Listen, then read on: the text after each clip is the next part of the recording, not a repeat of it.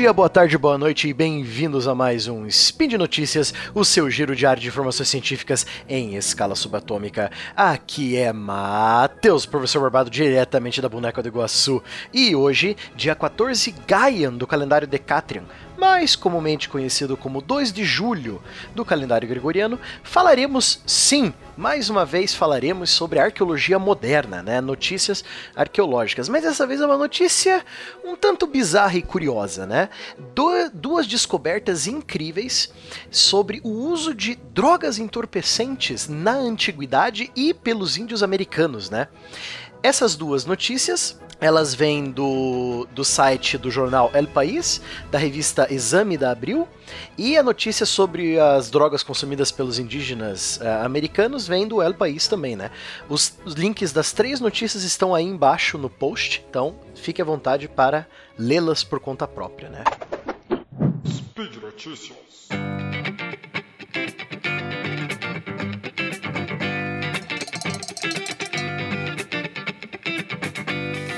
Vamos lá para essa notícia bizarra da arqueologia moderna. Em um cemitério localizado na cordilheira do Palmir, na Ásia Central, é, cientistas encontraram algo curioso. Né?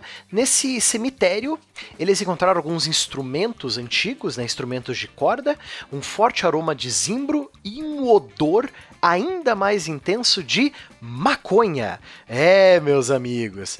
É, possivelmente nesse cemitério é, eles realizavam cerimônias para homenagear os mortos ou os deuses e fumavam a ervinha, davam um tapa na pantera, ficavam loucão com o cogumelo do sol. É isso aí, pessoal.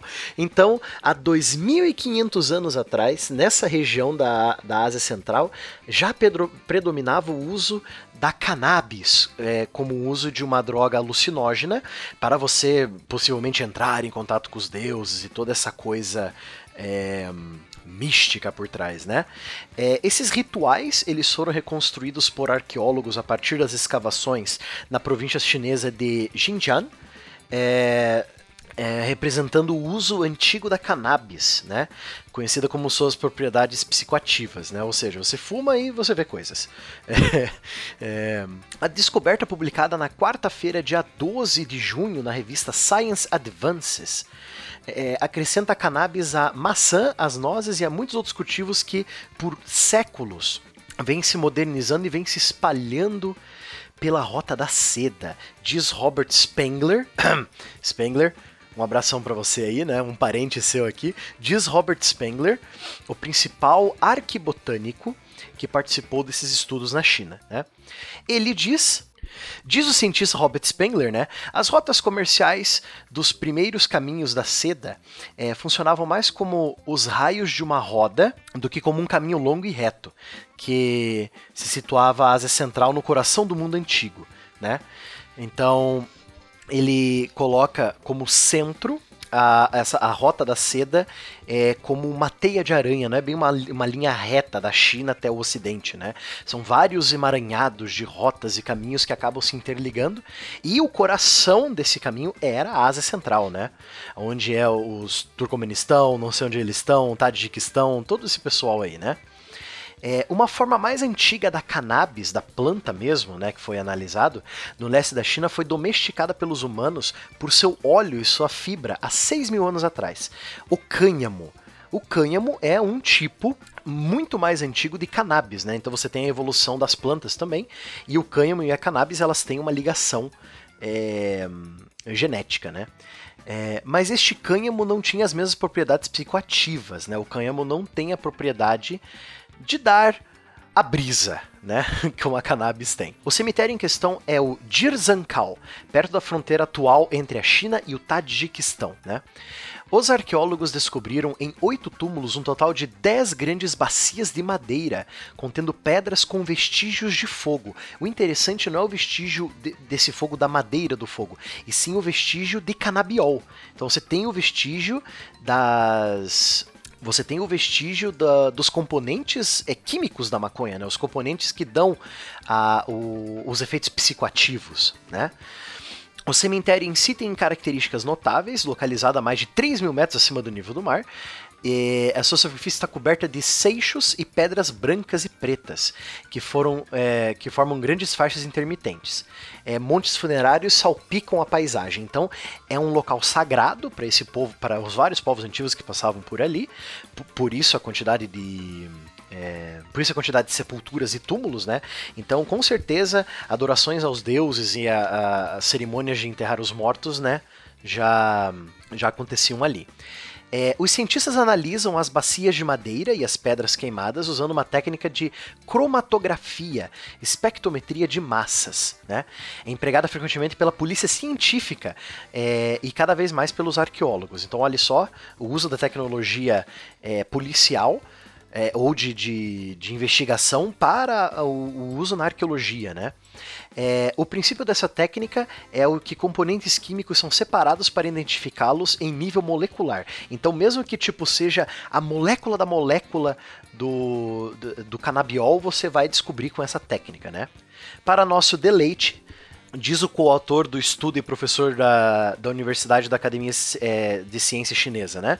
É, Yi Min Yang. Ele diz o seguinte: é, para nosso deleite encontramos é, os biomarcadores da cannabis e, em particular, os componentes químicos relacionados às suas propriedades psicoativas, né? Ou seja, foi confirmado que é cannabis mesmo, né? Essas moléculas detectadas são de três tipos: é o canabiol, CBN, é, o principal ingrediente psicoativo da cannabis, o tetrahidrocanabiol, o THC, é, se torna CBN no contato ao ar. Ou seja, então se você tem o CBN, se você tem o canabiol, você vai ter o tetrahidrocanabiol, que é antes né, dele entrar em contato com o ar.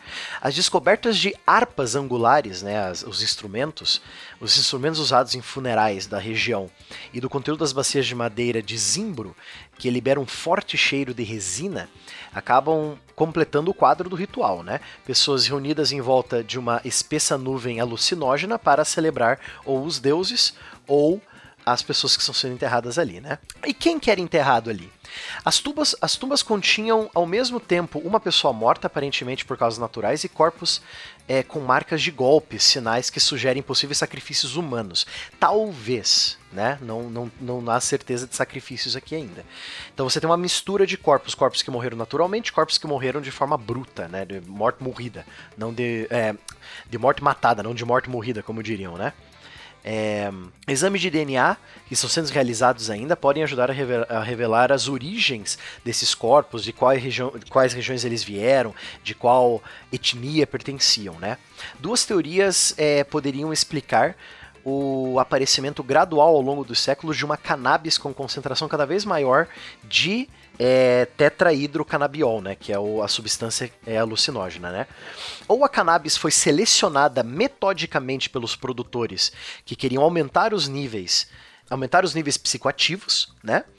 É, ou evoluiu por hibridação, através do transporte de e intercâmbios humanos, favorecendo o cruzamento entre diferentes variedades. Né? Então, do mesmo jeito que a banana, a cenoura, a, o trigo, o centeio, a cevada, todos os, os, todos os tipos de comida que o ser humano antigo eh, produzia, né? Essas comidas que nós temos hoje em dia não são as mesmas de antigamente, né? Então as comidas elas vão evoluindo junto com a gente. Nós vamos selecionando, o ser humano vai selecionando e vai pegando o que ele gosta mais, né? A banana hoje em dia, a banana caturra, a banana maçã, as bananas modernas hoje em dia não tem nada a ver com as primeiras bananas que os primeiros seres humanos cultivavam, né? Então você tem esse processo metódico ou de escolha de espécie ou por hibridação, né? A mistura das espécies que vão passando de mão em mão, de região em região, e as espécies vão se misturando com as espécies nativas, né? Esses trabalhos completam um pouco mais do antigo quebra-cabeça sobre o uso antigo dos narcóticos. Né? É, no século V a.C., o historiador grego Heródoto descreveu moradores das estepes do, é, do Mar Cáspio, ou seja, bem ali na, na região da Ásia Central. Né? É, e esses moradores das estepes do Mar Cáspio, é, que estavam reunidos em uma pequena tenda, onde queimavam plantas em um recipiente de pedra com pedras quentes. Né? Então o próprio Heródoto já descreveu isso. Né? Outros exemplos são as substâncias míticas soma, mencionada em antigos textos hindus, bem como o Rauma no zoroastrismo. Né? O Robert Spengler termina a notícia, né, falando o seguinte: Espero que tenhamos é, reacendido o interesse por estudos dos usos antigos das plantas nessas partes do mundo, né? Ou seja, então tem muita praia aí pela frente para essa pesquisa, mas é uma pesquisa muito interessante. Desde quando o ser humano usa é, é, os entorpecentes, o quão importante os entorpecentes eram no, na vida religiosa dessas pessoas, né? Então é muito interessante essa relação entre o uso do entorpecente e o uso da, é, dele em cerimônias religiosas, né? Continuando falando de entorpecentes, nós vamos dar uma passada agora nas Américas, onde uma grande descoberta também é, feita em 7 de maio desse ano, né? Uma bolsa de mil anos de idade revela as drogas consumidas pelos indígenas americanos, né? Análise química dos objetos encontrados em uma jazida arqueológica boliviana, ou seja, aqui do ladinho do Brasil, encontraram cocaína, benzolectogonina, o alucinógeno bufotenina e dois principais ingredientes da ayahuasca. Olhe só a quantidade de coisa que eles acharam nessa bolsa de mil anos de idade, né? É, foi na província de Surlipes, né, uma região a 4 mil metros acima do nível do mar, no sudeste da Bolívia. Foi enterrado um membro de uma cultura que tinha grande conhecimento sobre botânica e com os usos de psicotrópicos. Né? Então você tem aí a. É, você tem essa. É, essa sepultura de um botânico, né, de uma pessoa que conhecia muito as, as plantas da região, né? Foi encontrado, junto com esse corpo, uma bolsa de couro bem preservada e cheia de objetos que ele usava é, para consumo de entorpecentes, né? Dois objetos retangulares é, entalhados em madeira para inalar as substâncias, as substâncias que ele foi encontrando, né? Um tubo para aspirar, duas, é, duas espátulas de ossos de lhama, é, um cinto têxtil para a cabeça, pedaços de plantas secas e uma bolinha fabricada com três ossinhos de raposa, né? Ou seja, bastante equipamento é, para uso de entorpecentes, né? A análise química desses artefatos, publicada na revista PNAS, sugere que na época já existia um, conhecimento necessário para elaborar, elaborar a ayahuasca, uma bebida psicotrópica tradicional dos povos amazônicos da América do Sul, né? Entre as substâncias detectadas na, na escavação, é, se encontram dois principais ingredientes: a armina, é, que costuma ser obtida é, da trepadeira Banestropis capi, e o arbusto é, Psychotroia viridis, conhecido é, que contém o alucinogênio no DMT. Na bolsa também foram encontrados restos de cocaína, benzolectogonina, que sugere, é, que sugere que poderia estar carregando folhas de coca, né?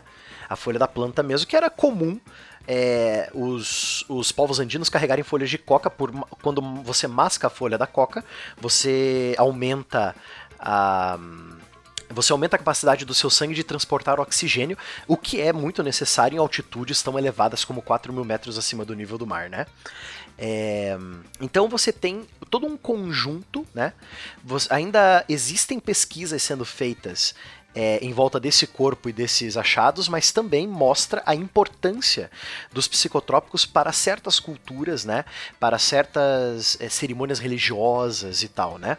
Então, isso desde sempre segue o ser humano, né? Seja fumando ou cheirando, o ser humano sempre vai consumir alguma coisa que deixe ele alto, né? E por hoje é só, né? Agradeço seu, sua atenção por ter me ouvido hoje. Essas três notícias, de novo, lembrando, né? Elas estão aí no post do Deviante, né? Lembro que todos os links estão ali. É, se, por favor, né? Eu peço que você deixe ali, aproveitando que você está ali embaixo vendo os links, né? É, deixe seu comentário, seu elogio, sua crítica, sua declaração de amor, seu xingamento, seu meme predileto. O que você deixar ali, a gente fica muito feliz, né? Lembro ainda que esse podcast, esse programa aqui, todos os programas do Deviante só são possíveis graças ao patronato do SciCast, tanto pelo Patreon quanto pelo Padrim, né? Um abraço muito grande para você vocês e até a próxima.